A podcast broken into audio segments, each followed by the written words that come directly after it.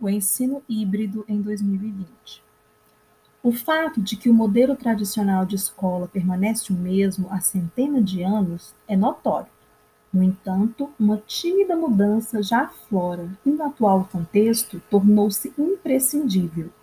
Afinal, devido à pandemia instalada e à expansão do coronavírus em 2020, o sistema educacional mundial se viu forçado a transpor metodologias e práticas escolares para o meio online resultando em práticas de ensino remoto, ou seja, educação mediada pelo digital devido à necessidade imposta pelas atuais circunstâncias de distanciamento físico presencial entre professor e aluno.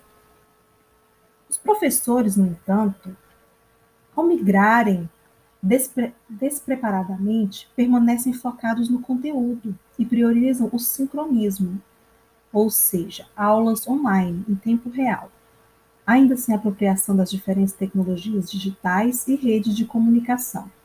Essa reconfiguração emergencial dos ecossistemas e ambientes educacionais estão a causar impactos no processo de ensino-aprendizagem, pois as mudanças organizacionais são difíceis e surgem em contextos dolorosos, implicando enormes desafios e impulsionando o nascimento de novos paradigmas.